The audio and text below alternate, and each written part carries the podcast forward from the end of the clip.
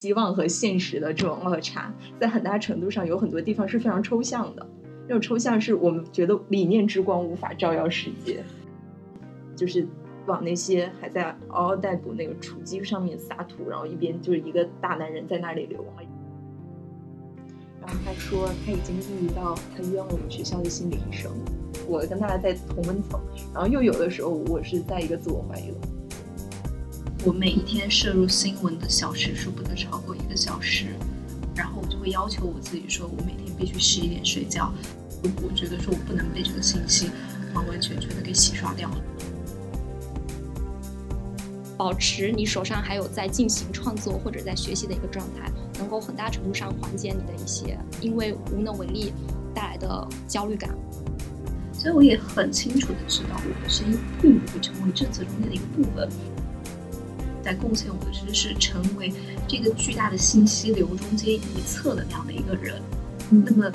我成为这个砝码中间的一个，对于我个人的能力来说，我已经觉得很欣慰。个体在这件事情上是很渺小和无力的，你需要先去接受。当你接受到事事实的现状就是这样，理念性的东西似乎没有对整个的，就不要说体制啊，甚至都没有安抚到个体的内心。这疫情给武汉所有的人民打开了命运随机模式。其实前线记者他的心理上的创伤反而要比在前线之外的记者要小，因为他们觉得他们是在发生。在现在信息这么庞大的时候，知识分子应该少说话。很多情况下，那些该出现的一些专业人士，他们其实并没有做的特别到位。嗯，经济学也非常认为是说经济学是有限的，我们只能拯救我们拯救一部分的人，我们也只能拯救我们认为我们能力拯救的一部分人，那拯救他们就行了，至于其他的我们再想办法。他人的存在本身，就面孔存在本身就强加给了我义务去回应他。会不会是期望本身就过高了？嗯，我们的能力本来就不足，是。然后呢，我们的声音本来就没有那么大。我们必须现在要团结，必须要保持这样的理想主义之光，举着黑暗中的火炬，然后遇到那样一群人，然后我们这些火炬才能照得够亮。在这种场景之中，让人催生了一种民族感的正义感的想象，但是实际上他认为这是构建的虚假的面孔。突然疫情爆发了以后，就是他一开始还在想，我不会这么倒霉吧，不会感染。然后突然他的母亲感染。妈妈走了，过了两天，爸爸也走了。大家好，我是 Summer。大家好，我是阿喵。大家好，我是小方块。啊，我是小鱼。这是我们 Podcast 的第二期，然后我们邀请到了我们的两位好朋友，就是小方块和小鱼，来跟我们一起聊一下我们最近的一些情感上的状态。呃，因为最近其实，在经历一个比较大的事件，一个集体性的一个记忆。所以大家的状态其实都不可避免的有一些低落，尤其是在接收到了很多信息的同时，有的时候是感觉到不能够消化这些信息，然后所以我们就请来我们的朋友一起聊一聊我们最近的状态都是怎么样的。然后在这一期之中呢，我们并不是很想做一些观点性的输出，所以可能知识文本上的东西不会讲太多。但是更多的是讲我们作为一个个体，在这样的情况之下是如何处理我们的情绪，以及如何对待我们的情绪的。是的，所以我们这期的主要话题将先从政治性抑郁开始。对，嗯，然后首先是我们可以先简单的聊一下自己最近的状态，因为我前两天在跟就是我们专业的朋友也在聊天，然后他说他已经抑郁到他约我们学校的心理医生，然后去进行心理咨询了。然后还有一些朋友是每天晚上睡不着觉。我发现自从这件事情开始以后，大家生物钟都开始转变了。很多人都开始三点或者四点钟，然后才能够入睡，而且是已经困得不行了，然后才可以闭上眼睛。不然的话，你一睁开眼睛就感觉好像整个世界扑面而来的感觉。我不知道方块有没有这种感觉？我个人是觉得，嗯，当网上的那些信息就是不可避免的，像泡。泡泡一样的涌到我眼前的时候，我就特别想把它们丢弃掉，但是我又不想自己不知道这个事情发生到什么时候的时候，这种自我抗拒又想接收的感觉，其实是让我挺为难的。然后，然后其实我本人呢，当时也是有种就是不想早上起来的那种感觉，我不想睁开眼睛啊，这个事情又出现了什么样的发展，或者，嗯嗯。或者我本人他不符合我自己的道德期望，或者他这个事情又怎样的离轨了？这种我自己的期望跟现实中所处的境况，让我本身觉得非常的难受。所以我不知道你们大家又是怎么体会这种感觉的？这种情绪在我刚开始看疫情新闻的第一周和第二周是非常非常浓烈的。嗯。我那段时间，我基本很难集中注意力在我自己的事情上。呃，虽然第三周和第四周稍微好一些些，但是还是会忍不住的去刷新闻。但是你也知道，刷了之后，你并不能解决什么问题，反而会带来更多更多的焦虑。嗯，那现在大家还是在持续的呃刷新闻的状态吗？其实我还反而不太一样。我当时在这个疫情开始之后，我就开始限量自己说。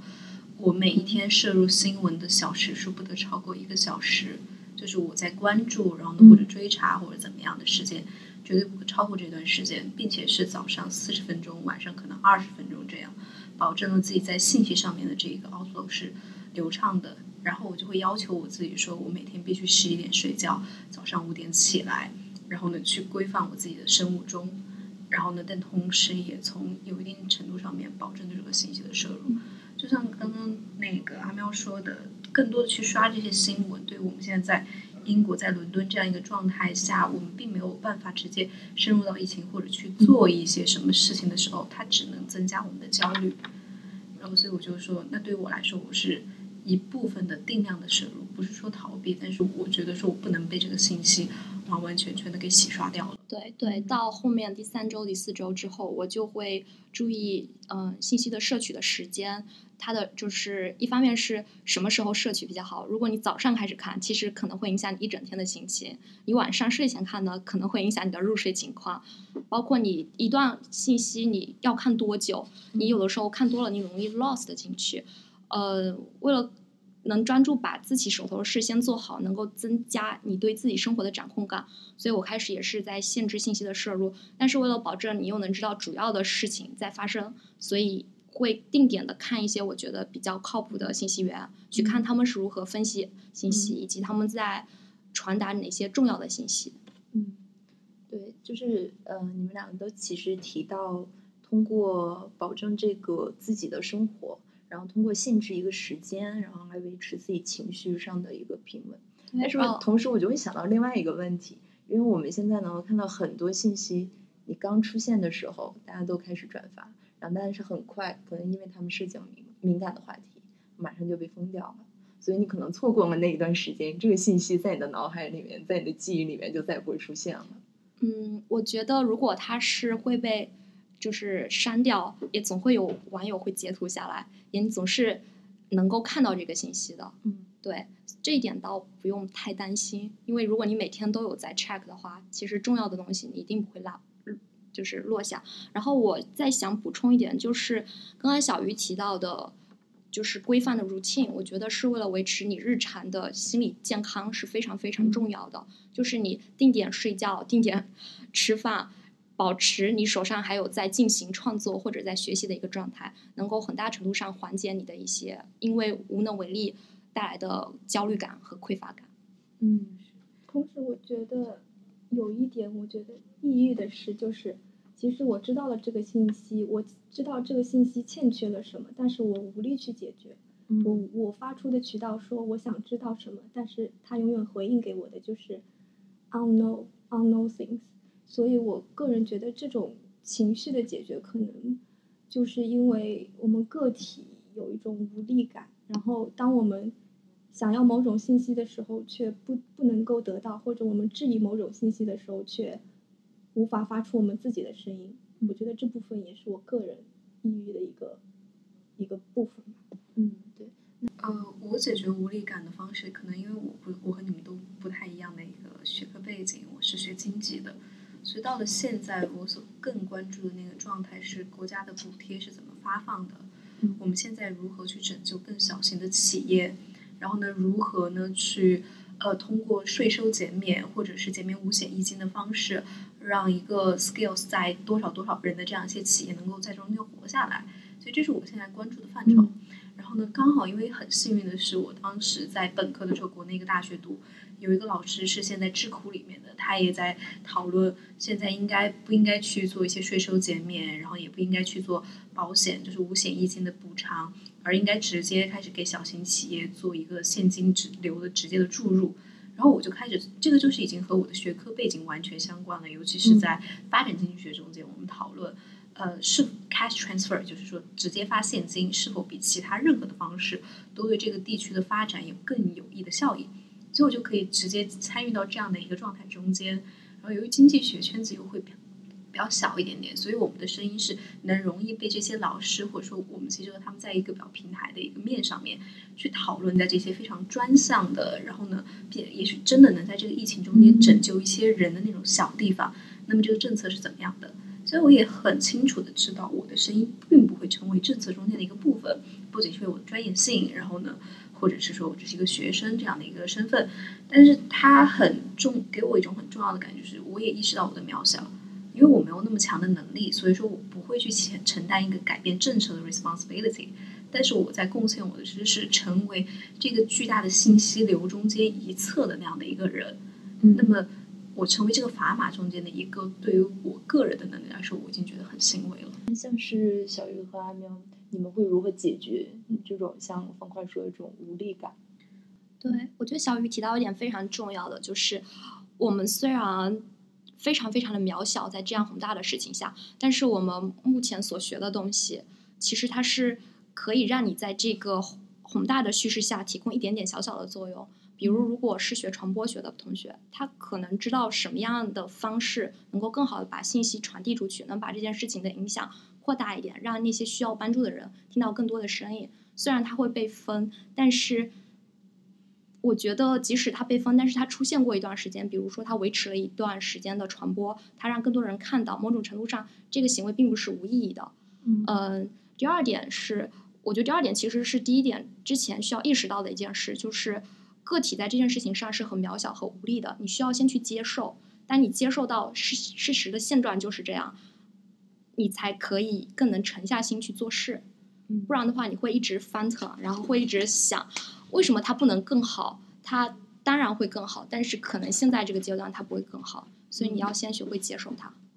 其实我能感觉到一种学科的差异，因为呃，像是小鱼学经济学的时候，你能够更专注的到一个具体的层面，到一个政策的层面。但是像我们学传播学，尤其是在这种巨大的时代背景之下，有一种声音就是说，人文学科看起来似乎已经没有什么用了，看起来已经在消亡。不仅人文学科学者的声音在消亡，包括人文学科在整个事件之中，它到底能改变到什么程度？它参与感能到什么程度？这也都是未知的。尤其在这种程度下，很多真正从业的，像我认识很多记者朋友，每天如果他们没有办法去前线的话，其实前线记者他的心理上的创伤反而要比在前线之外的记者要小，因为他们觉得他们是在发生，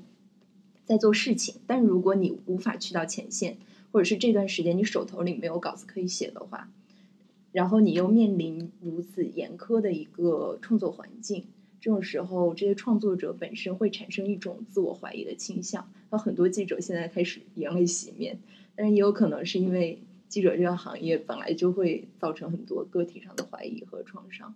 所以，其实有的时候，当我们在谈论这种无力感，像是小方块提到一种我们的期望和现实之间的落差的时候，我会想，我们这些学这种偏人文方向学科的学生或者是学者，他期望可能和像经济学这样实用学科的学者和从业者的期望是完全不一样的。所以这种时候，我们这种期望和现实的这种落差，在很大程度上有很多地方是非常抽象的。这种抽象是我们觉得理念之光无法照耀世界，但是事实就是我们要承认理念之光可能确实无法照耀世界。包括我们之前和一个同学去做采访，就采访我们系的呃一个中国老师，然后他也是有很多年在国外在 LC 教授的经验。然后他接受采访的时候，我们一开始在想，呃，能不能多聊一些跟国内疫情相关？因为其实这个采访是两个方向，一个是跟国内疫情相关，一个是跟就是海外留学生遭遇这个种族歧视相关的。嗯然后让老师说呢，我很愿意谈一些种族歧视这个话题，但是跟国内疫情相关的，我自己是觉得，在现在信息这么庞大的时候，知识分子应该少说话。就尤其是人文学科的知识分子，应该把话筒交给专业的人去说话，因为你确实能够感觉到人文学科的这些理念性的东西，似乎没有对整个的，就不要说体制啊，甚至都没有安抚到个体的内心。这种时候，这这层怀疑就会让很多的学者和很多这些学生选择了我把我学的东西先封存起来，我看我能不能转变成实用性的行动。比如说，有人会选择捐款，张老师就提到了，然后他前两天就捐那个给女性医护者的安心裤，然后像是我们可能会去做一些海外志愿者，然后你只有在这种实际的行动主义之中，才能够产生一种啊我在做事，我在减轻无力感感觉。但是像是像阿喵提到，我们促进了这个信息传播，这个真的是呃必须会承认的一点，因为确实传媒专业的学生，你有很多策略性的东西是能够方便这个信息传播的，而且我们更知道这个信息传播的体制是怎么样的。但是也正是因为我们可能做的就是一个信息沟通和分享的渠道，是在嗯、比如说在政治学上就会批判成一种是矮人行动主义。就实际上似乎你并没有真正的做一件事情，你只是让别人听到了这件事情，但是别人听到了并不会反作用于改革和更好的建构。啊我也觉得这也是无力感的一个来源。包括像我们上学期一直都在学一个著名的传播学学者周迪定的一个文章，他就提到了，他说现在呃有人寄期望于传播和媒体能够改变政治，这是一个幻觉。这是一个 fantasy。其实我们听到的所有信息都是一种 circulation，它是一种回音。我们不断的在通过一些算法之类的，然后去巩固那个更强大的声音，而那些边缘声音其实被模糊掉。然后我们会在转发的时候产生一种虚假的参与感，对。但其实你只是按了一个转发键，但你并没有真正的作用到政治的行动和政治的参与之中。就不知道艾喵和小方块怎么看这一点？嗯，我是觉得，如果我我到现在我有能力去促进信息的传播的时候，我有能力去写写东西，并且有人看的时候，嗯我自己个人可能选择我不会去写这个东西，因为我本身对这件事情寄寄托了太放了太多情感在里面，嗯这让我写出来的东西可能会有很多的道德上的批判或者我自己的情绪放在里面。嗯，然后很有意思的时候，我们会想，为什么信息会带给我们这么多的影响，我们却无法去说，嗯，抵抗这种信息。嗯，就是传播学的人会有这种政治性抑郁，但经济学的人，我觉得就很少会出现那种经济性抑郁，因为 没有没有，我们我们学这个其实有另一种抑郁，就是我一直认为经济学它比起传播里面，它有一个更为 brutal、更为暴力的一个东西，就是我们只拯救我们能认为能拯救的人。我为什么这么说？比如说我们在学发展经济学里面，我们要让那些人可以得到更多的，嗯，让说啊，我们说能不能把这些，嗯。嗯，更多的补贴发放给这些人，那也看这些人的劳动。但如果一个人他不擅长这样一种劳动，或者是天生就不适合这样一个劳动，他脑动是劳力的话，那我们说啊，那我我们如果是没有办法去接触他，那我们就没有办，我们就不拯救他，就是事实，我们只拯救我们能拯救的那个部分。然后，但是经济学现在有一种更 frustrated 的一些东西，我们尝试在改变贫困的时候，我们发现我们并不能从本质上面改变贫困。最近我我学的一篇文章很有意思，是他让穷人和富人过来参与了一个就智力测试，嗯就比如说呃，看这个颜色，就是红字是用蓝色写的，然后呢，你要念出这个颜色，而不是念出这个字，怎么怎么样？这些测试，他发现穷人和富人在第一轮测试的时候，他们智商是一致的。我们到第二轮测试的时候，我们突然告诉穷人说：“嘿，你下你这一周要给我借五千块钱出来，你帮我想想你怎么借五千块钱。”也给富人说：“你再想想这周怎么借五千块钱。”然后让他们在想的时候，他们想了一分钟，我们说：“来，再来做一次这个测试。”突然，原来智商一模一样的人，穷人的智商一下子折半了，你知道吗？然后呢，富人的智商也就还是那个 score level。当然，就是你同时在想两件事情，可能会让你的注意力和智商下降。但是我们发现，穷人的这种基础性的阶层的东西，就已经让他们，不管是你给他一个更好的工作，也许他们智力水准一样，他们也没有办法把钱挣的一样好，工作做的一样好。所以我觉得经济学的就是也也会有这种 frustrating，但是这一种东西更是在我们，嗯，经济学也非常认为是说经济学是有限的，我们只能拯救我们能拯救的一部分的人，我们也只能拯救我们认为我们有能力拯救的一部分人，那拯救他们就行了，至于其他的我们再想办法。所以就回到你刚刚说的问题，就是你们的无力感是说我自己不能改变这些东西，或者说我们要需要的呼声并没有被得到一个更好的我们应该有的反馈。我们对这个世界有 expectation，但他们没有满足你的期望，那会不会是期望本身就过高了？嗯，我们的能力本来就不足，是。然后呢，我们的声音本来就没有那么大，我们必须现在要团结，必须要保持这样的理想主义之光，举着黑暗中的火炬，然后遇到那样一群人，然后我们这些火炬才能照得够亮。或者说，当我们长再长大一点点，再进入一个新的阶段，对，再进入一个企业或者有一定话语权的时候，我们才能去找到我们对于无力这样一件事情最有效的方法，叫做我们要变得有力量。嗯我觉得这个是我现在在想，如果用经济学的方法想这回事的话，嗯我会这么认为。对其实你提到像经济学这个 struggle，有一点感觉，我觉得是像是理性经纪人的选择和一种普世价值观的期望之间的一个冲突。但但它有一个更那个，就是我们我们承认这个东西太复杂了，不是所有人都学得会的。所以现在有一些像，比如说呃英，就比如说像国内在做养老金的这个体系，就是已经承认了，不是所有人都知道养老的。如果是你们让他们随便自己花钱，然后他们他们一定会 screw up in the end。那么这个时候，政府然后或国家或者是一些国外在做 pension fund，现在国内已经把养老金发给了很多不同的一些 entity，就是大的 insurance company，然后说你们把这群人的 pension 好好管好，然后之后他们有钱可以在他们老的时候用。我觉得这就是这就是说我们已经理解了，不是所有的个体都能够得到上面的专业知识，但是我们也愿意用这样的专业知识去拯救一部分的人和承担他们的能力，而这个其实在我觉得是有意义的。嗯，这其实又让我想到我最近一直在想的一个小时候看的那个故事，就是那个小男孩在海边，然后鲸鱼，对对捡鱼，然后就一个一个的扔回海里，大家就问他说：“那你这样一个一个，你又不可能把所有沙滩上的鱼都扔回海里。”那小男孩就说：“那我能救一个算一个。”但其实我觉得我们面临的两种意义是，经济学可能像是这种实用性学科，你会承认好，那我们现在只能做这些，那我们就先把这些做好。然后我们再来看更大范围之内，我们要怎么去解决这个问题？怎么解决这个沙滩的问题？可能这些鱼就会 有办法再回到海里。拿一个那个船子，然后那个船，然后海平面上涨。对，然后但是像是人文学科，你们会经常陷入一种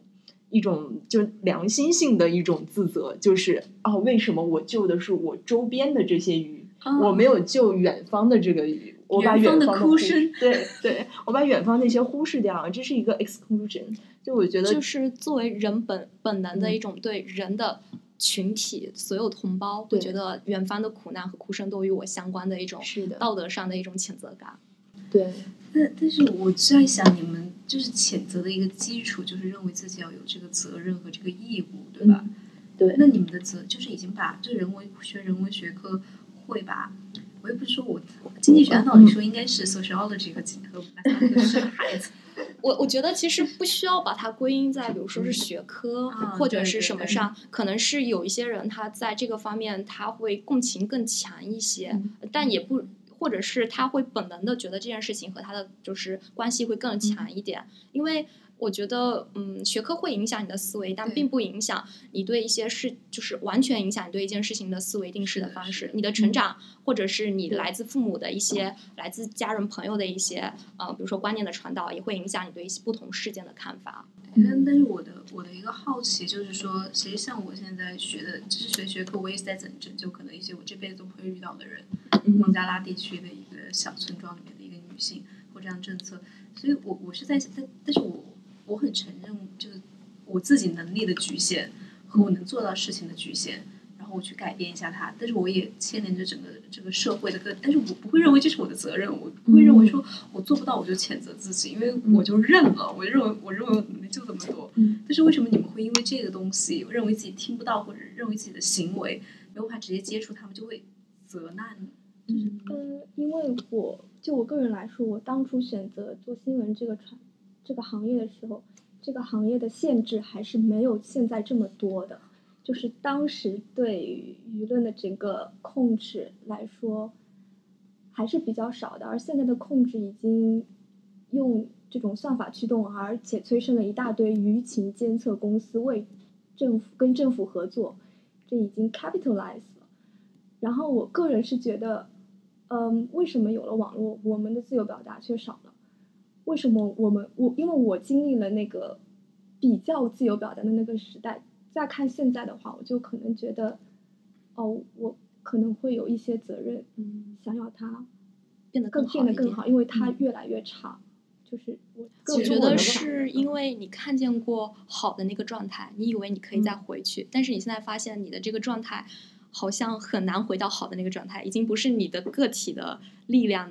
一个个体的力量能够抵达的。如果你没有见到过那个好的状态，你可能就不会有这么多的期待。对，像其实我们自己选择了这个学科，然后选择去吸收这些知识，原本的出发点可能就是因为我们自己本身对某些程度上的改变，或者某一些程度上的道德要求和一种价值观，它建立建立了我们选择人文学科。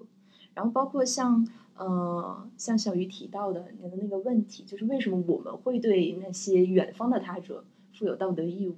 就是想到了一个哲学家，就是列维纳斯。列维纳斯他的哲学概念里面有一个蛮深奥的东西，但是很很有意思。他提到了一个面孔，但其实我对列维纳斯的了解并不是很多。我对他的了解其实是朱迪斯巴特勒的，就是一个嗯比较女性主义的一个哲学家的一个解读。他的解读这个面孔到底是一种什么？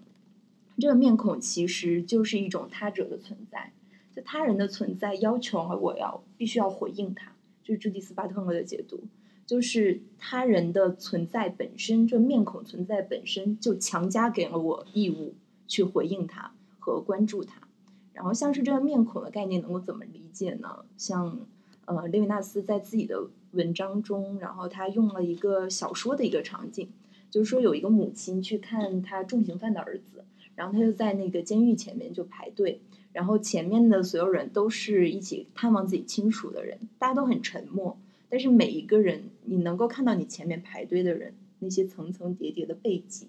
他说这些背脊就像是一张张扭曲的面孔一样，他们可能在哭嚎，在申诉，但这就是我们现实生活中遇到的那种不停的向我们强调他者存在在我们生活里面的一种状态，他们以各种不一样的面孔的形式来向我们表达他们自己。然后在朱迪斯巴特勒他引用这个面孔的概念。他其实想要强调的是，他有一个特殊的历史背景。当时他批判的是美国发动了阿富汗战争，然后发动阿富汗战争以后呢，他批判了一种美国的国家媒体的宣传。这种国家媒体的宣传让大家能够看到的战争是局限的，是我想展示给你的战争。他展示的可能是，比如说他拍了很多阿富汗的妇女，她们脱掉了自己的长袍。这样的一种媒介展示，似乎是在宣示我的入侵是非常正义的，入侵是为了你的现代化。然后他拍摄那种战争的画面，都是一种俯视的角度，然后在夕阳西下，就是战争机器上面就覆盖着落日的余晖，然后达到一种非常壮观，然后又很凄美的场景。在这种场景之中，让人催生了一种民族感的正义感的想象。但是实际上，他认为这是构建的虚假的面孔，包括在这里面他拍摄到的那些战俘，那些战俘也都是在媒体选择之中构建的一种虚假的面孔，构建了一种虚假的全人类的假象。但实际上，那些真正被战争所误伤的、被炸残、被炸死的人，他们是不会登到这些主流的报道上面的，而是在后来很多时候，大家在反思这个战争的时候，才会把这些人纳入到中间去，然后包括是哀悼。他讲到哀悼这个权利很有可能是政府是权力所限定的。我们到底要哀悼谁的逝去？我们哀悼的是哪些平民的离开？包括我们哀悼能哀悼多久，可能哀悼十三天，政府就宣令好，你不能够再哀悼了。我觉得这种哀悼也是在强行的输出一种暴力，让我们那种天然的对人的面孔的那种共情的能力，变成了一种受限制的一种被选择的能力。而在这种时候，每个人都成为了一个虚假的被画出来的面孔，那个真正的对你让你感觉到你负有道德义务的面孔，它不再存在了。其实我觉得反观到今天的很多媒体宣传上面，你也能够感觉到这种被虚构的面孔，一种虚构的神圣的面孔，一种医护人员那种牺牲状态的面孔，然后还有一种是非常乐观的。呃，集体性的强调集中力量办大事的那种一个国家形态的面孔，但是在很多时候，让我们真正能够感觉到我们为之痛苦的面孔，是那些很小很小很小的面孔，是那些一个一个家庭，然后他们的破碎，是那些一个一个人他们生命的流逝。对我自己来讲，我感觉到我非常愧疚的时候，其实是因为。嗯，当我看到有一些人可能跟我的境遇原本是相似的，就我们可能本来都是生活的条件，然后生活的状态都是蛮像的，但是突然有一天他失去了他的父母，然后这个东西就像是命运一样砸在他的头上的时候，我看到这种个体叙事的时候，我会感到非常的痛苦，但是我又承认那种无力感是我没有办法解决的。所以你刚刚说的那么一段，我能理解成为就是。呃，创在哲学里面有一个叫面孔的概念，然后呢，我们对于这个世界，然后我们对于远方哭声的这一些呃 attachment，我们对它有责任有义务，这些是是也是源于此的。嗯，那你刚刚也提出过，由于国家机器这样的一个存在，然后让这些虚就是创造了一些虚假的面孔，或者把一些细节的面孔都给整合成了一张，就是非常没有真人的，能让你有模糊的一个。假象，但是所以说你现在现在又要去，只能再去看到那些更细节的、更真实的面孔的时候，才对它产生更强烈的这样的共情。然后你刚刚也就举到了一个。对对。那你们有别的，就是在到现在疫情到现在的过程中，你们印象最深的某一个人或某一个事件吗？清晰的面孔。哦，其实我有一个。就是我像我刚刚说到那个，不知道你们有没有看到，之前有一个豆瓣的一个女生的日记，就她原本的日记是跟我们一样，就是她可能回家，然后在家里面还会种一些小番茄啊，然后跟父母关系非常好，然后突然疫情爆发了以后，就是他一开始还在想，我不会这么倒霉吧，不会感染了吧，然后呢，突然他的母亲感染了，然后妈妈走了，然后过了两天，爸爸也走了。然后过了他的最后一条日记，就是我也感染了。对，然后这个我印象还要更更深刻的有一个是有一篇在的就是在朋朋友圈里面传的很广的文章，当时印象非常深的一句话是在就是他们家人走之前，就是在所有东西爆发之前，他那一天。他就是在文章的最后已经叙述了所有的悲剧和苦难之后，他最后回想他那一天，他说他买好了汤圆，买好了些什么东西，然后呢说我想我们马上就要团聚了，嗯，就那句话是我现在到现在印象最深刻的，嗯，对。然后包括我前两天我朋友说他有一个网友，然后他们也是一家人都在武汉，然后他妈妈是一个医疗工作者，然后他那一天就发了一条好友圈的微博，就是。这疫情给武汉所有的人民打开了命运随机模式。我觉得在我们的年龄里面很难体会到那种命运的感觉。我很少能够把命运作为一个能够感知到的东西。噔噔噔。但是在这种事件之中，你突然感觉到好像有一个背后的一种强大的力量，你说不清楚这个力量来自哪里，但这种力量就在摧毁你的生活。而抛开这个。命运的宿命论的选择，你会发现这命运到底是不是人造的？这就让人更加痛苦。一定程度上是。像阿喵有没有比较印象深刻的报道和故事之类？感觉很多都是碎片，嗯，然后变成一个玻璃片，嗯，就一片一片一片的扎在脑海里跟心上，嗯，然后你有的时候。就会看到太阳照进来的时候，那些玻璃片上就是闪射出那些人的面孔，就就很难受，就觉得，而且我有一次安慰我一个朋友，他也觉得非常非常的沮丧。我说，就是因为我要安慰他，我就说，其实，嗯，你可以不用那么愧疚，因为很多不是你的错，不是你的错酿成了这样的问题。但是他说，但是我没有办法去做什么去拯救我的同胞，他会觉得这样无比的愧疚。后来我就不再说话了，因为我说，作为朋友，我是希望你不要因为这样过于抑郁。但是如果作为人来说，我完全能够共情到这种你作为人对其他个体的一种感受，这种是很难。我觉得有的时候语词是很难描述这种感受的。就像刚刚小鱼提到的最后一句，其实很容易就真的潸然泪下了。嗯，对，就是那种场景，只是一个白描画的生活的描写。它太近了，近到可能就像你邻居的哥哥，或者你对门的姐姐。嗯。太日常了，甚至他可能就是一个你或者一个我，对。但是他他就这样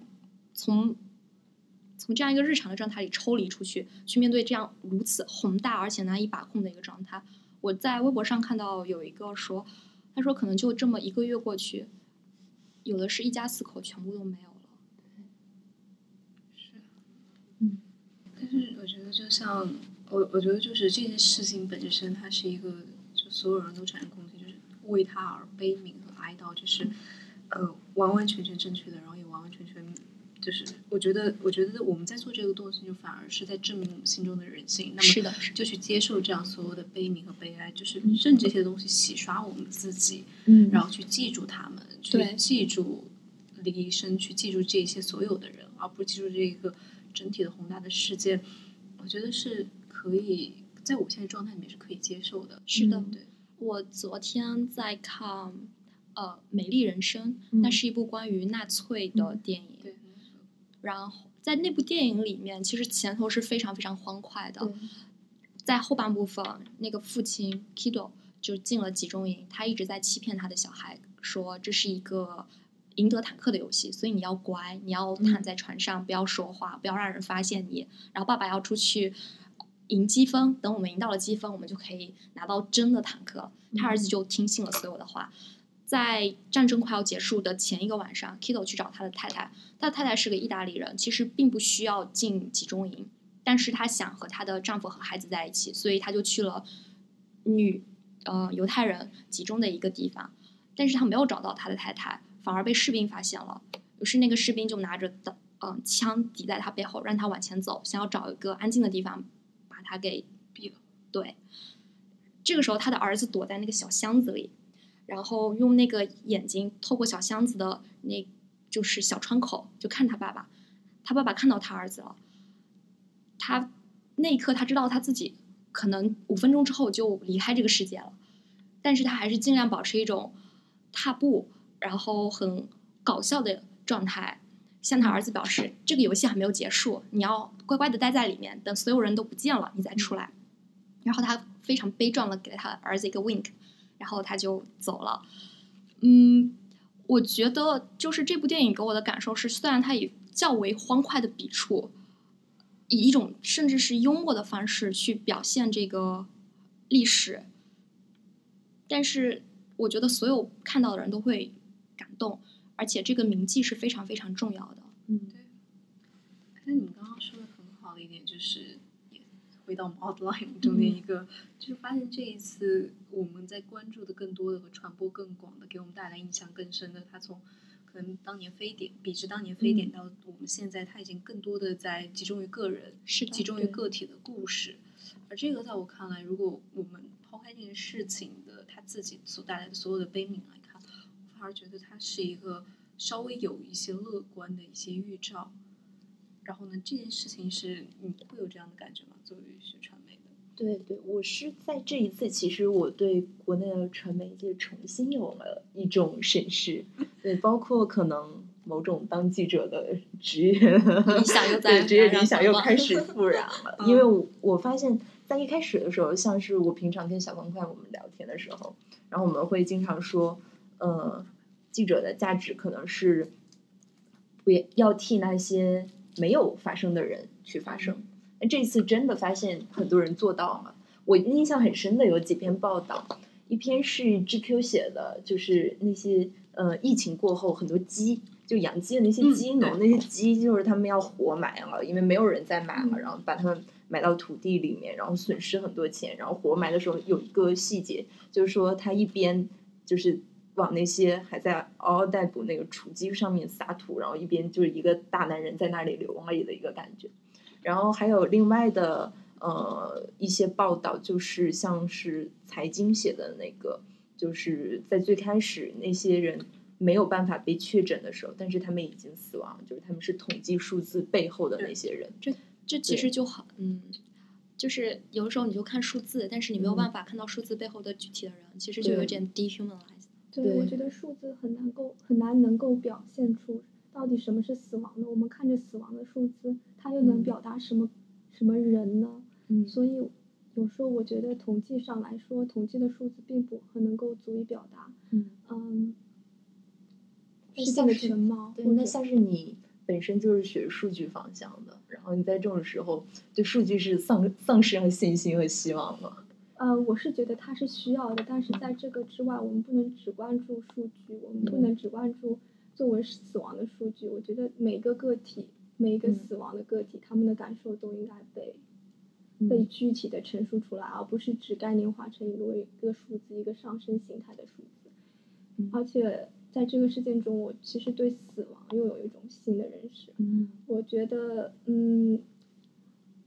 嗯，它其实，嗯，疾病一直存在，死亡也一直存在，但是，嗯，但是这个事件中呢，就是有很多可以可以本身就可以避免的东西没有被避免，嗯，然后导致我们集体会对。我觉得其实我个人本人的抑郁中也有一部分来自我对自己家人和朋友的担心，嗯，就是我无法看到他们，无法实际的关心他们，我也害怕他们，嗯，比如说会面临这种境况，这也是我很很很恐惧的一点。我觉得这是每个人每个身在国外的留学生看不到国内情景的时候都会恐惧的一点。对，嗯，所以我想说，嗯。就像之前在霍在找到霍乱的根源的那个地图的时候，我们可不可以想说，数据可能不是只是数字，而是一种更体更加具象的他们到底怎么样生活的描绘？它可以是图像去描绘他们，可以不必是语言，可以只是素描去描绘他们的生活，描绘他们的床，描绘他们死亡，描绘他们嗯疾病最后几日的面貌，描绘他们那一群体的面貌。这都是一种更深层次的表达，而不是仅仅只是数字。这是我个人的观点。然后关于统计上面的就，其实因为我对统就是应该是我们这些做数据的人，我们本来就不认为我们对统计没有那么更高的期望。统计它本来有各种各样的一些它可能会出问题的地方，各种的，即使是你在计算中间的错误、计量中间的错误、记录中间的一些错误。我们完全承认这些错误的存在，但它不代表我们不认为那些个体都是人或者怎么样。在我们来说，也许它最后它会变成一个 observation，但是我认为说这种科学学科它的目的，它的本身就是在于，当我们抛开这些所有东西，我们怎么去更好的去发现这个事态是怎么回事儿的。就比如说，我们知道这个疫情它开始，我们能确认这个时间十四天或者是二十一天的时候，那我们就看这个人口周期数怎么。回事我们能更好的算用传播学那些模型算出多少个人，他有多少种可能，就是现在感染人群已经是多少了，那么要在什么样的情况下面控制住，然后就呃怎么样的情况在哪一个节点控制住，然后能达到最高的一个效益和这些，它其实所以说它并不是说在 dehumanize，它更多我觉得是一种 method。是，然后它是需要对对对，但是而且还你们说的有一点就是关于统计，它没有办法触及那个部分。当然，我们确实只能统计确诊中间的人如果死亡了的时候，我们算这个呃呃死亡率嘛。但是到最后，其实因为我们现在的统计也不能去算那些很不幸的死亡的这些人，那么之后应该是要等这些所有的事件必须要清厘清之后，去找，去再做人口统计，再做排查，然后再去这么一步一步这样的做下去。这些是我觉得后来可以寄期望于数据的。这个其实我们再用一个例子来说，就是当年的五幺二地震，因为我是四川人，然后嗯。我们我们都知道，甚至在我们家附近就有一个老太太出去的时候，然后由于震那个地震，然后又有一块砖砸她脑袋上面，很不幸。但她的她是不会被计算入死亡的人数里面的。到现在我们，而且最开始在那个五幺二地震的时候，也就是说死亡人数多少人，失踪人数多少人，而且国家的法律是规定必须要失踪超过两年之后，然后呢确认死亡这样一件事情。那么我觉得数据的工作在后面。然后呢，我们怎么样去保证我们最后能用一个正确的历史观的态度去回看它的时候，那才是数据被应该用上的。而这中间关于人的故事、个体的故事、带有温度的故事，我觉得就是你们的战场了。是是，因为我觉得这是两种不一样的途径，对，然后两种途径是有他们不一样的功用的。对对，我觉得其实想回到刚刚就是你提到的老师。之前去采访了一个老师，然后他提到一点，他说现在他认为就是人文专业的同学或者是学者可能可以少说一点话，然后让专业的人来说。我觉得其实有的时候这些事情是不矛盾的。嗯，我在这次疫情里看到的是很多情况下，那些该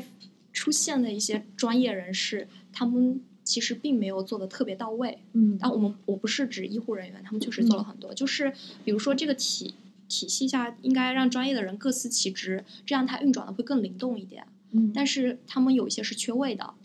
对，然后我觉得人文学者并不是在这个情况下。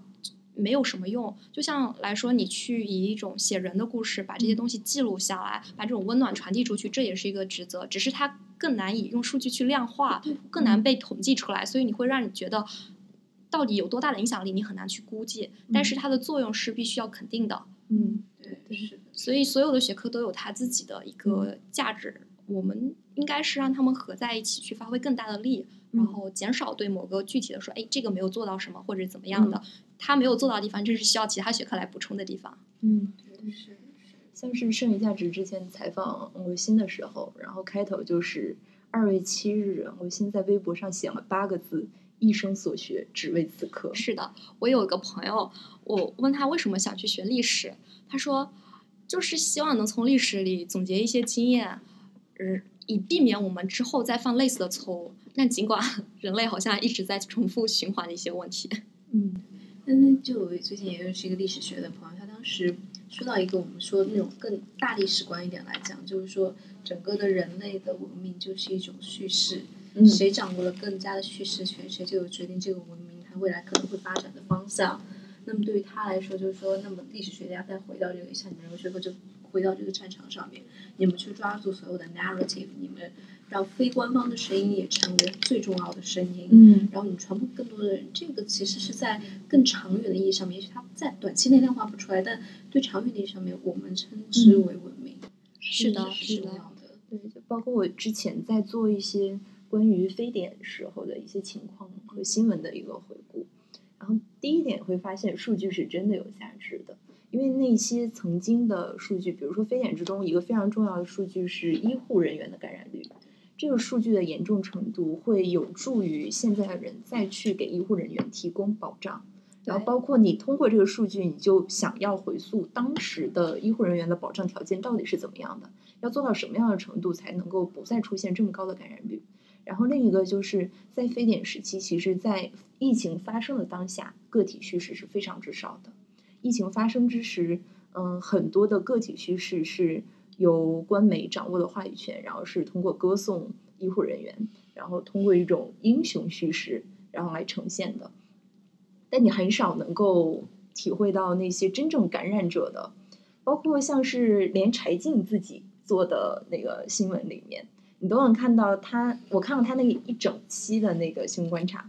然后他一整期里面，感觉整体的基调是乐观的。然后他采访所有人，采访所有病患都是，哦，我我对于我痊愈非常有信心，就是大家都给我非常好的条件，然后我一定能够成功，然后一定能够再出院。然后他最后问了一个问题，就是你出院以后，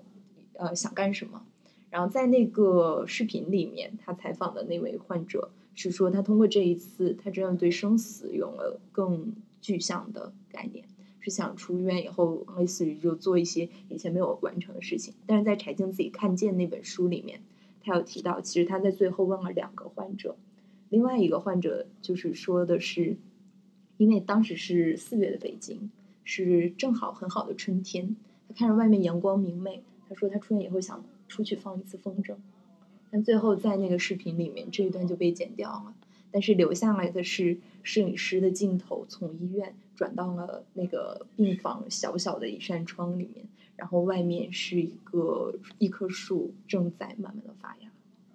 对，所以其实当时很多很细微，包括柴静在看见里面写的东西，你自己在看很有很很能理解到那种痛苦。对，然后他写他出了这一这一期呃视频以后，然后有读者给他写信说，当时他看到这个时候就在想，呃，你一定会觉得很可笑，但是我记得对那句话，但是当时他想的就是，如果你出院感染了，我一定会娶你。就这是一个男主给他写的一封信。所以问题是在于我们需不需要这样的叙事？现在，嗯现在这种疫情的叙事跟柴静那会儿是不太一样的。对我包，我觉得现在其实虽然我们说可能是大方向上是自由度在降低，嗯但是实际上创作者他们创作的角度更多。呃我是觉得自媒体的发展，哦是尤其让很多平民的生活，你能够更清楚的感觉到他们正在经历什么，而且你有更多的渠道嗯去联系到他们。包括像呃，我听《剩余价值》里面采访熊阿姨说，他们 GQ 怎么操作那个鸡的那一期，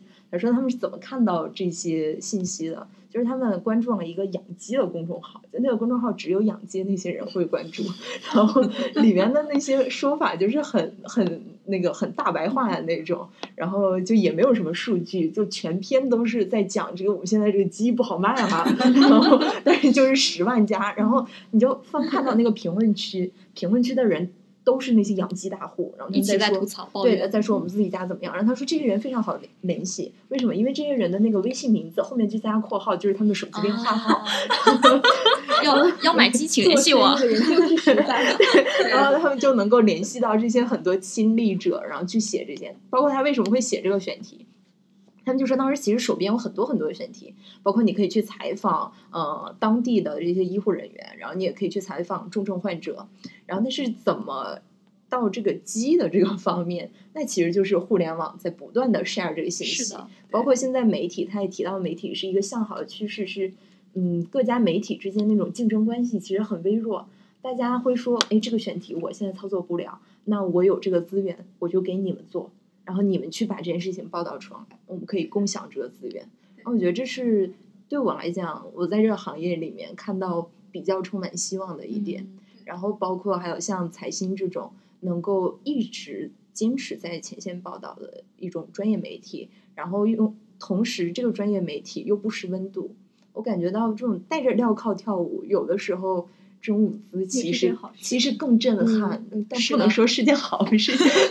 但是但是还是蛮更自由一点更好。对，蛮感人的，我是觉得，嗯而且它会让其他的从业者心里面那种无力感其实会小。如果你看到一篇非常好的报道，然后它出现在了你的朋友圈里，然后被一些从前并不关注对对这些的人，然后他们通过这个报道，他们开始意识到这些东西都是跟我们息息相关的。那我觉得这个报道就是非常成功的，这个职业，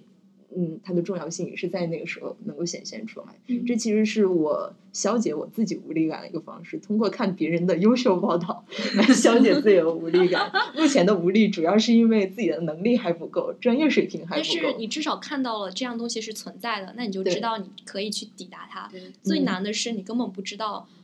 那个东西到底是什么样，你嗯能不能达到这样的状态。当它开始出现了，你就知道，哎，至少我第一步可以先达到这个状态，后面再说。对，对然后你说你们刚刚提到，就是我们如果从非常就是说供需角度上面，你们发现供应这一些的，就像财新啊，像嗯这一些，他们有资源整合，然后他们也出产很多很棒的产品，对于你们从业者来说是一种，我觉得是一种向好的趋势。然后对比之前，然后其实也可以也可以是一种我们认为未来会变得更好的这样一个展望。但是从另一个侧面来说，就这些需要的人，嗯如果我如果我想是说，可能那些从来没有转发过的人，有一份可能是因为这个东西很好，嗯所以他们去转发。但有可能是因为现在需要这样的新闻的人，需要看到人的光辉，需要在一个更宏大的叙事下面找到自己的安身之所的这些人也多了呢。因为个体就在就在这些十七年的时间内，他们发现自己的声音显得无体重无比重要，他们才是整个国家最应最重要的那群人，他们才组成了这个国家所有的部分，他们值得。是那么这个时候，我觉得那才是一个更好的一个 driving 是的，是的，对，然后就说，所以从经济学上面，如果是我们就是就大家都知道的，就是 demand 和 supply 两条线，它中间交织的那个地方，我们叫 equilibrium，、就是一个呃我们认为最好那个点。那么这个时候，不管是从，也许我的感觉更好的是这么十多年，那个需求的线不断在往外扩，嗯而这些需求的线也不断的会使得去供应的人往外扩。就比如说很好，就是我敢打赌，今年三月份我们再去看财新的那个财务报表，一定不会像原来那么烂了。是是是这样的，对，现在对现现在就是好难得啊，感觉好像大家都非常愿意给愿意给媒体花。钱了。对，我觉得这个事情是特别开心的。对，尤其是我能感觉到，是不是我们自己看自己的朋友圈，也能看到有一些平时是蛮沉默的人，然后在这一次突然之间，他们也开始出现了自己的声音。然后我觉得这个周围人的改变，其实是对我自己的触动蛮大。包括比较近的，就是我能感觉到我爸妈的改变。啊，我原本在家里面呢是很少能够跟我爸妈谈论这些方面的话题的，因为如果你观点不同的话，然后就很容易吵起来。这顿饭吃的不开心。对对，而且爸妈总会觉得，那你这是小孩子的想法，对，然后你你并没有什么经验性的经验之谈，你说这不好，那你给出解决方法，你能你上啊？但是但是你知道，提出问题有的时候比解决问题更重要，是爱因斯坦说的哟。对，是这样的。然后通过这一次，就是首先第一点，我觉得非常好的就是，我一开始觉得我很怕，就是去我劝我妈、劝我爸妈，然后劝爷爷奶奶戴口罩，劝不动。我很怕，因为我看到很多人都说，哎，自己家的人就觉得这事儿没什么，然后就出门，还是该出门出门，然后该聚餐聚餐。但是我一我一把这些消息全部都整合起来，然后发到家里面以后，然后包括。对对，包括从一开始，其实刚开始疫情爆发的时候，我们并不能够了解到这个严重程度是怎么样。但是我自己通过一些信息的搜集，我能感觉到它是非常严重的。所以这个时候，我不惜危言耸听，震惊，震惊，三个感叹号。是是。包括那个时候，我觉得最部长不是中国人呃，最感人的一点是，那个当时有很多就是我们同样年纪的人，他们仿照那些呃老年人愿意看的那个公众 号，然后他们写出那种就是震惊，什么钟南山都说了，过年一定要在家待着，然后什么还有什么呃家里一家积善缘，对家里一家四口都感染了，竟然是因为这个，然后就写一些这种符合老年人的阅读习惯的这种文章，然后来大家进行一个传播。然后我觉得这个效果其实真的是蛮显著的，因为我家里人就真的很注意，然后他们过年的时候就完全没有任何的聚餐了，然后甚至是我外婆。我外婆的生日是大年初三，嗯然后我我我妈我爸妈在奶奶家，然后都没有过去给外婆庆生了，然后外婆家也是就是紧闭大门，然后不让别人过来了也不许，来了也不许进。对，哦，我哎，这这里面有个很好笑的一个私人的点，就是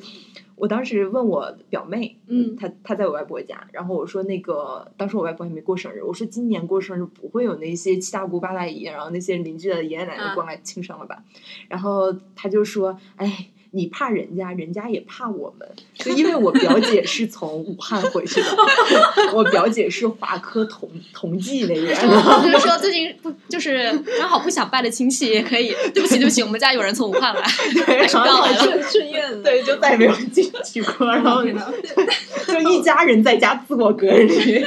我我觉得这个就是就是如何用幽默感去对抗这整个的很大很大的其实这个幽默感是非常重要的然后表我表妹发了很多东西，她就觉得很有意思，就是她爸爸。平时是一个非常喜欢出去喝酒、喜欢应酬的人，然后但是因为这个疫情的事情，他就开始在线上就跟自己的朋友就视频喝酒，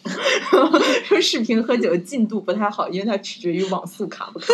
然后他爸爸后来前两天复工，然后他爸是一个就是就很平常那种很 normal 的那种东北男人的性格，但是他爸复工以后发当发了一条非常伤感的朋友圈，是照着他办公室那那一盘枯萎的花，就是今天上班了，可我的花死了，然后把全男救时的口气。然后我妹妹转发给我说：“这竟然是我爸，so sad。”他们觉得也不是没有经历过我们这个年龄的对对对阶段。对，在这种时候，其实我我更能感觉到这种命运共同体，就是你最近的，你跟你的家人那种共同体的连接，非常的紧密。是，对，然后我有朋友说，他自己就是我们其实很像，就是完全不太恋家的那一种。嗯，可能从小就离家很远，然后现在又在国外，其实也不怎么想回家。就圣诞节我也没有想过要回家，只是跟爸妈说由于机票太贵不回家，其实是没有想过要回家。然后但是爸爸妈妈不听。把这段剪掉。但是其实，尤其在这种灾难面前，非常非常想家。我是第一次体会到那种非常想家的感是我觉。对吧真的是会想家，想到心都会嗯，有有种沉下来的这种感觉。对对。而且我们在国外，我觉得我们那种抑郁之中，有一部分的原因是我们不是亲历者，我们没有办法在那个现场跟大家一起共享那样的一种状态，然后你没有办法真实的通过你的生活体验去产生那样的情绪。我有的时候会觉得，我跟国内的朋友不光有时差上的区隔，然后我们自己内心的状态也有很大程度上不同。包括我们现在在英国，我们可以出门，然后我们可以出去玩儿，然后可以去聚会，然后可以在外面吃饭。只是你去中国城，你可能要冒一点风险，但是总体上你大致的生活是一如往常的。我自己感觉到很割裂的一点就是，我觉得我这段时间，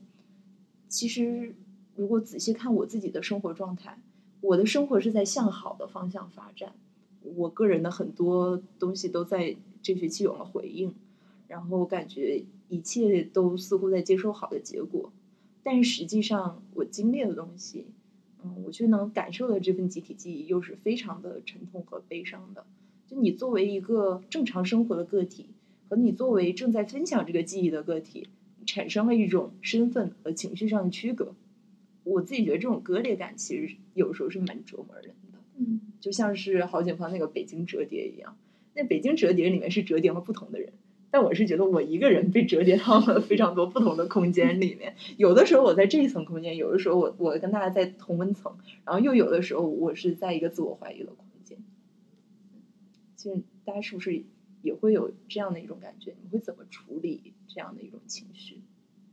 我觉得其实即使不在不在这个疫情阶段，我觉得我个人也会有这种身份割裂的感觉。嗯因为一个人在每一个时刻都会有不同的感受、不同的身份，嗯就是人不一定只是单一的这种身份，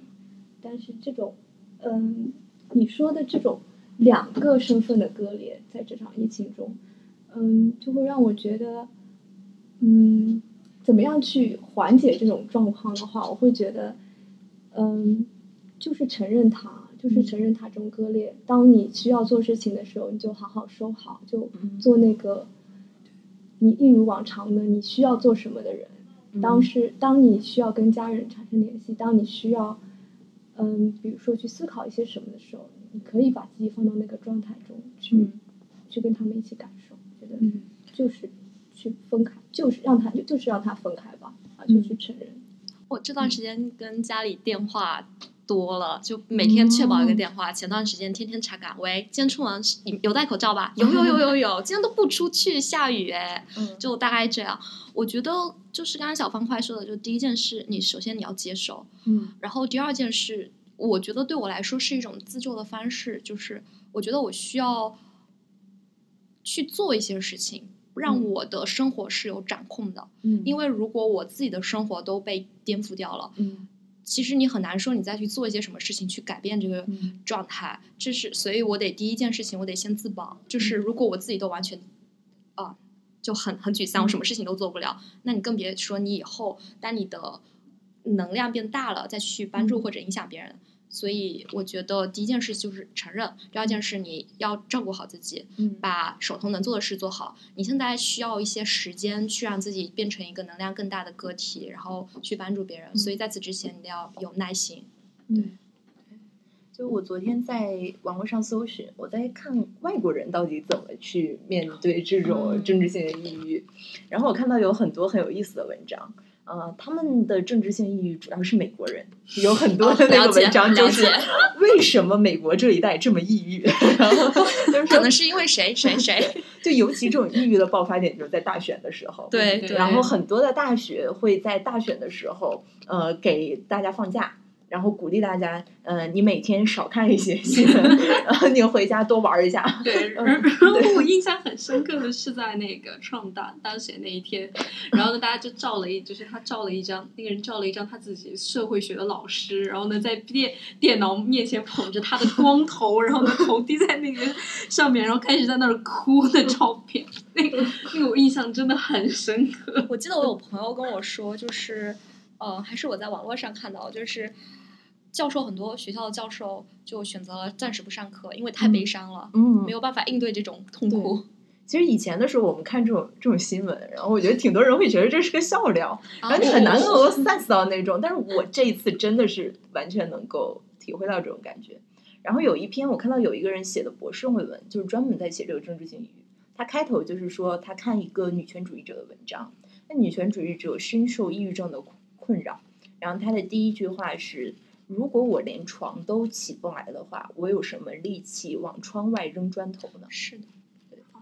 对，所以他其实后面就是在讲面临这种抑郁的状态，其实有两个方面都是不可或缺的，一个是认知上面的一个嗯干预，对，然后另外一个是你要溯源，你这个抑郁到底是来源于什么？如果你这个抑抑郁是来源于某一个制度、某一个社会性、结构性的不平等，那么其实投身于其中去正视这个结构性不平等是非常非常重要的。然后看到这些文章的时候，嗯，我就想到，其实，在我们这一次的讨论之中，也有很多的心理学家，然后还有一些，尤其是社会工作者、社工，他们会提出一些关于呃灾后创伤心理重建的一些建议。呃，像之前别的女孩儿，他们采访那位呃写《封城日记》的那那一位，然后他就那一期的题目就是“逃避并不可耻”。嗯，这种时候其实，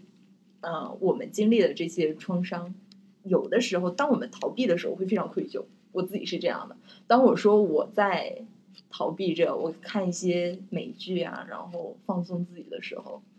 我一边一个我自我是在看这个剧。一边一个自我批斗你是对，吗在 在批斗我自己，是非常精神分裂的一个状态。呃，然后我前一段时间去帮一个呃志愿组织做他们呃志愿者的人物小传，然后我就采访了一个有医学背景的社工，他在这个疫情里面，他是给仙桃的居民和当地的医护人员以及公务人员做心理上的辅导以及知识上的科普。然后这个组织呢，先是给所有的人，他怕大家不会写这个采访，然后不会做采访，给所有人一个那个问题的那个 outline，就是你要问这个八条问题，其他问题你都可以自己问。然后其中的一个问题就是有一点蛮荒诞的，就是让我们问那个参与者，你这次活动的口号是什么？就他可能是为了宣传作用嘛。然后我我很不好意思的在我的采访的最后，我问出了这个问题，然后那个阿姨就一愣，然后那个阿姨说：“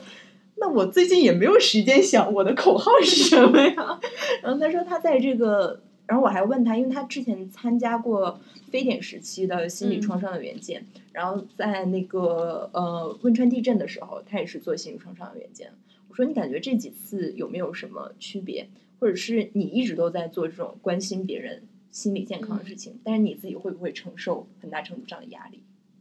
他说，因为他做了已经这么多年了，这就是他的工作，没有把工作想象的那么崇高，对，或者是这个工作能带来什么人类的价值什么的，嗯他只是觉得这个东西是我能做的，那我就去做嘛。那这个工作是我能做的，比如说像程序员，那那编程是我可以做的，那我就去编个程序啊。嗯他觉得就是这么简单的一件事情。然后他也提到说，一开始的时候他要做这个事情，因为他已经年龄很大了，大家都怕他身体吃不消，家里人。然后他说他女儿也是从英国回来，他女儿从本科就开始在英国读书，一直读到了博士，然后但是期间呃过年一直都没有回家，只有今年就是碰巧回家了，然后就回不来英国了。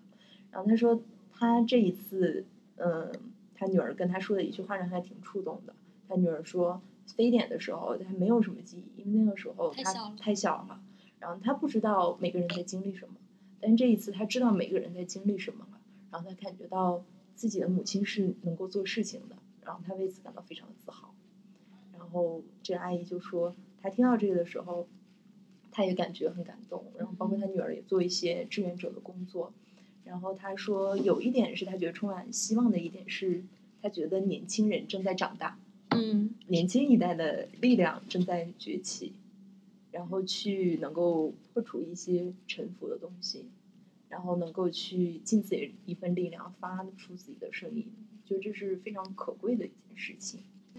对，嗯。所以所以感觉那种乐观，其实是在我们从更大历史的角度上面嗯。看着，好像很多东西确实是在变好，数据分析嗯看来也是在变好。那么这样更乐观的一种态度和更乐观的去对抗现在的这种政治嗯与状态，就是往未来投身，然后呢看我们未来，我们相信我们的力量会更大，我们的话语会更强。嗯然后我们会随着这个时代的脚步，然后我们一段一段的把它往前面推。那后来我在想说，那即使未来很糟糕，那又怎么样呢？嗯后来我就想，那那也没有关系啊。其实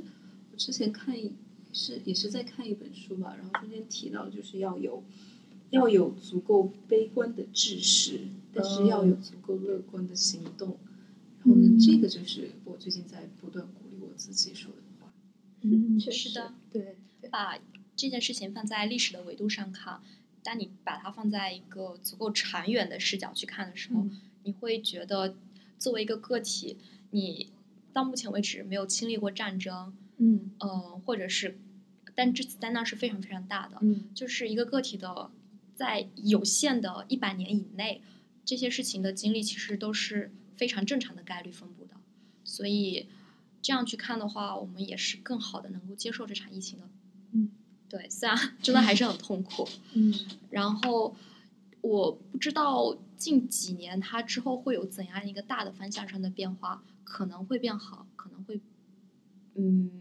没有那么乐观，但是从更长远的角度来说，我相信它还是会一点一点往前推进的。只是也许我们的生命非常非常的有限，不能看到它非常长远的一个变化。但是也很庆幸的是，我们至少在参与这个过程。嗯对，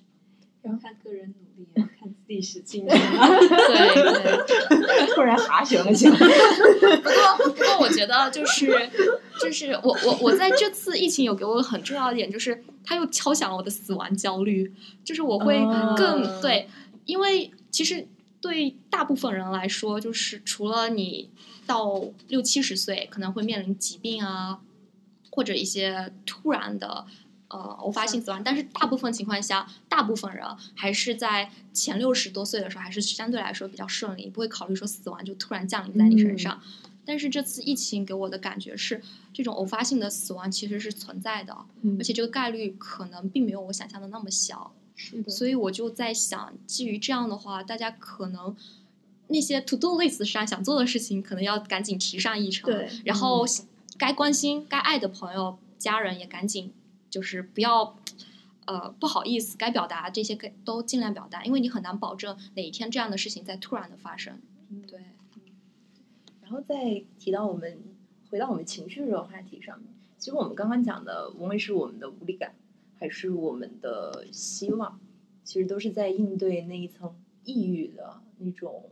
悲观的，然后又比较低沉的情绪。但是在这一次的疫情之中，也会产生另外一种情绪，是愤怒的情绪。就这种情绪，大家有没有经历？然后是如何去应对这种情绪？还是说这个愤怒是你在这段时间呃情绪上的某一个节点？这一个节点是愤怒的，过了这个节点，然后走向无力，然后再从无力走向展望未来，充满希望。其实是一个怎么样的状态？我今年意识到的一件事就是，愤怒是一件非常是一个非常有力量的情绪。嗯因为如果你愤怒，说明这件事情触触到了你边界的敏感点，所以至少你意识到了问题，这是这一点是很重要的。嗯如果说愤怒，其实有很多愤怒，我会经常在网上围观一些评论，我会在想，怎么能得出这样的一个结论？是人吗？就是为什么会这样想呢？我真的很不明白是什么样的逻辑能推导出这样的一个逻辑。但后来我在认真去思考的时候，会觉得这也不是不能理解，是我可以理解，但我不认同。所以，呃，这是一一种一个愤怒的点。另外一个愤怒的点是觉得，怎么能做成这样呢？应该要更好一些的，但是它就是以这样的一个方式展现出来。不过我在这次疫情里还让自己自省的第二件事就是尽量去理解，因为我最近意识到的是，个体跟个体之间的交流其实是一件比较艰难的事。当你去和一个个体去交流的时候，你需要用足够多的信息才能更好的去理解它。但是我们在网上去和别人争论某件事情的时候，很多人是很难去静下心来去听对方在说什么的。大家可能就各站在自己的观点上去批驳你是对的还是我是对的，仅仅抓住对与错这个点，并没有更好的去了解他为什么是对的，为什么去导出这个对的，并且他错了，他为什么造成了他这样的错。包括一些，嗯，体制上的问题，你会觉得他是不应该这样。但是，当你去思考他为什么会变成这样的时候，我觉得对我来说，那种情绪就开始慢慢能够消解了。因为你会去想。是什么造成了它？然后你就可以再导出有没有什么更好的方式去解决它，或者是你能更好的、清晰的了解到你自己处在一个什么样一个状态。我觉得，比如说焦虑、抑郁或者这样消极的情绪，很大程度上是在于你对一个庞然大物的未知。当你把这些未知从理性上消解一些的时候，你的情绪相对来说会变得更平缓一些。你还有一个可能就是一句话：愤怒的时候不利于进行。愤怒的时候不利于进行清晰的思考，嗯，就这么简单。那你想要一个清晰的大脑，还是一个愤怒的大脑？我宁愿非常的 清晰的悲痛着，或者是沮丧着，或者怎么样，但我不能愤怒着，因为那样对于未来更长远、我们更记忆留下来的那些东西没有没有用处。但我会记住愤怒的这一个 shock 这一个东西本身所在，就很重要。对，其实是。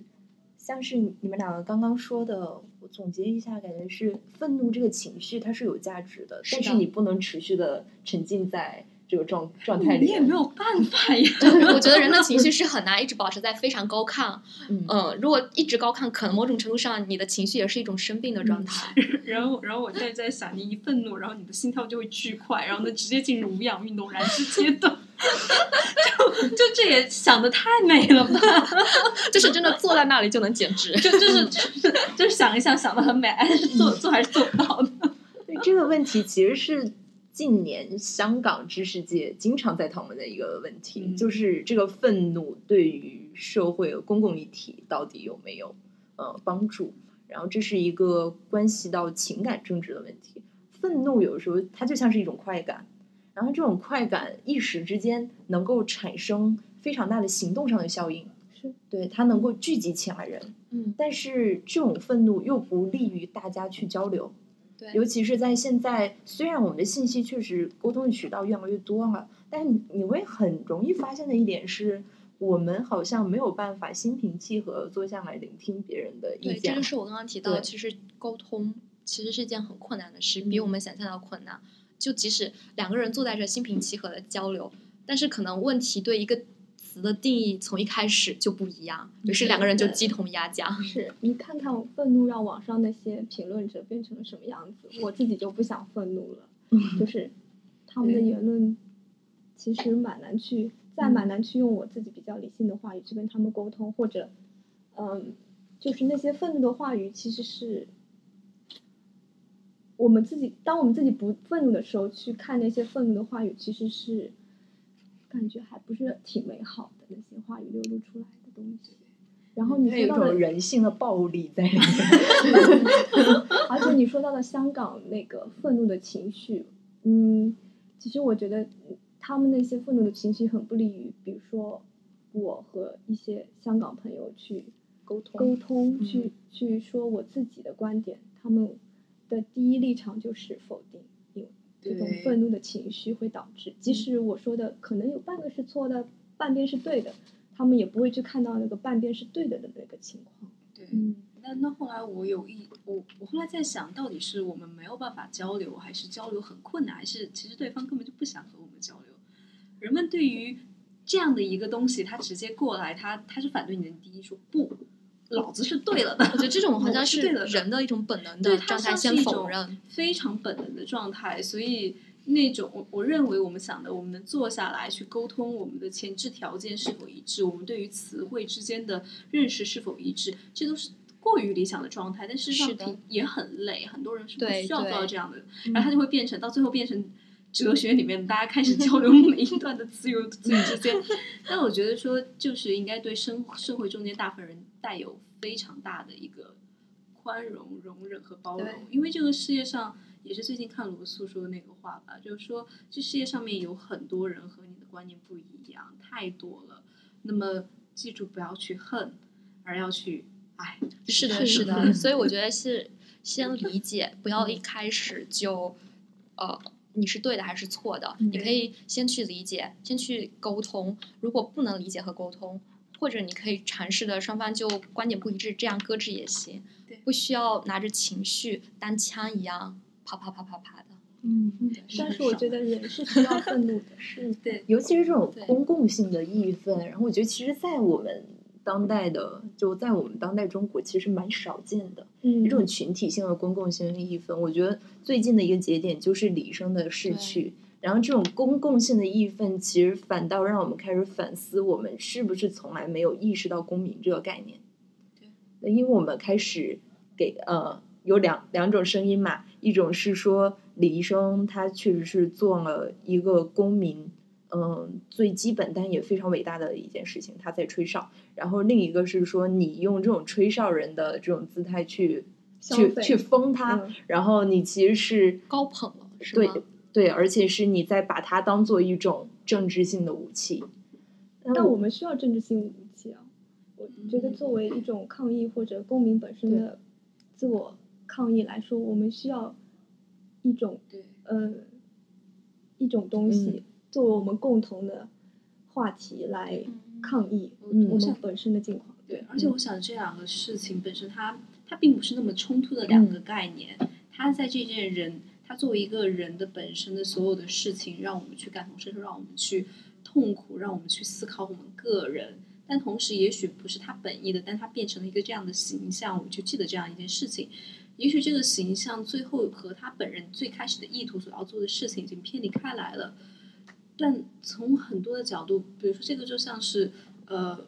Ryan Parker 他最开始去坐那个公交车的位置一样，也许那不是他的本意，但嗯他就会被我们记住。而我想嗯最后也是一件很重要的事情。然后当我们发现这中间其实也不只是打从吹哨人那个形象，但嗯也有人在武汉的晚上用小号吹的那个思念曲，那那件事情我真的觉得有点浪漫。非常非常感动。嗯那个特别感动，我觉得是这要要相信这个国家，有的人要用这样的符号记忆它，而且让它会留下来。对但是你也相信这个国家的所有的民众，我想这次也是完全印证了，他们有权利去要求一个更赋予人性化的一个体系，嗯然后他们也在做这个事情，而且他们值得，他们都值得。是的，是的，对，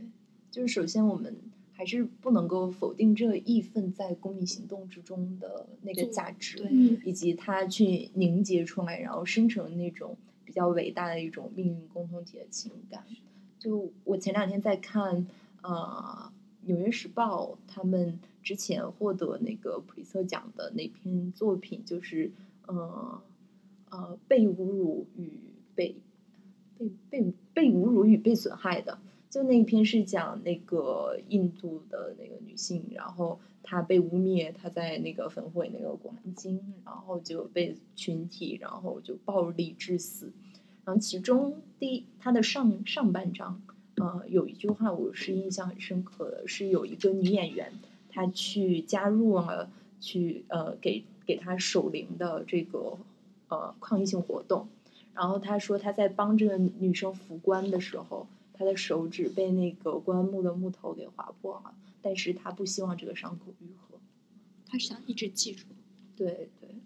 我觉得那是非常触动人的一点。你在这种命运共同体之中，你虽然没有办法跟他真正的感同身受，但是你愿意去跟他承担同样的一份痛苦，你愿意用痛苦的方式，然后用一种情绪上似乎不利于我们自身成长的方式去铭记这些人。我觉得这就是是爱，这是人作为人本身的一种爱。嗯，是的。关爱。那其实我们今天所有话题聊到最后，我感觉还是一个比较向好，然后比较乐观的一种状态。也许和朋友之间聊一下这些东西，它本身也就是一个疏解的方式。是的，嗯是的，尤其大家在公共生活之中，能够更多的去参与这种平静的讨论，我觉得不仅有利于我们自己去反思自己的一些观念，嗯然后也有利于我们保持心理健康，对能够对起来闯，再往外面扔那块砖头。我我之前看到一个，呃，就是有一个日语，具具体的我忘记了，我们可以贴在那个 notes 里。就是嗯说，呃，那个日语的意思就是你每天早上起床是为了什么？就嗯可能大家每天会去上课，然后会去写作业，嗯但是实际上它并不只是一个重复的动作。我觉得这些动作背后应该是有更深的意味和内涵的。嗯你来这里上课，可能是只是想要个学位，但是你可能想要这些知识，或者你想要这些知识如何转化成行动，去完成你自己的梦想。我觉得这些东西也都是可以这这场疫情可以教会我们的。嗯除了加强自我的公民教育，怎么在疫情中更好的呃关关爱人，怎么去传递信息，怎么去记住历史，嗯怎么在苦难的时刻保持幽默感，嗯怎么去关爱自己身边的朋友和家人，我觉得这些东西都非常非常的重要。嗯大家大家也可以好好想一想，每天是为了什么起床的？对对，包括我们是到底是为了什么而活着？是的如果我们是始终感觉到自己背后，终于能够看到那个死神的面孔在我们自己背后，那个随机性死亡很有可能偶发生在性死亡突对然发生 在我们身上的时候，你会重新的理解一下生命的那个意义。觉得这也是嗯非常重要的一个课程吧。嗯我觉得这个事情想清楚了之后，人生的很多一些，比如说有年龄。或者是嗯、呃有年龄带来的一些困扰，其实很多时候它就可以消解了，因为在嗯死亡面前，很多事情都没有那么重要了。嗯是的，然后最后也是希望，嗯、我们都能够始终记住那些，嗯，可能发不出声音的人，嗯记住那些被侮辱、被损害的人，然后嗯带着这样的记忆，嗯，再把我们学到的知识，能够在一定程度上运用到去守护别人。我一直相信的一件事，就是这个世界上，这个社会中的每一个职位，它都是在推动这个社会在运转的。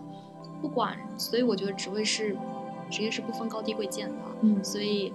大家学有所用，只只要在自己的岗位上能把事情做好，你就是在推动这个社会前进。嗯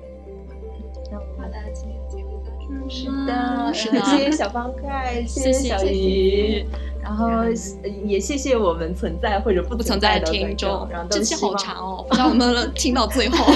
但是最后还是祝大家还是像上一期一样平安健康，对嗯然后家人也能够平安健对，春天快来了，希望大家开春都能有很多很好的事情发生，。可以去放风筝。对，好，拜拜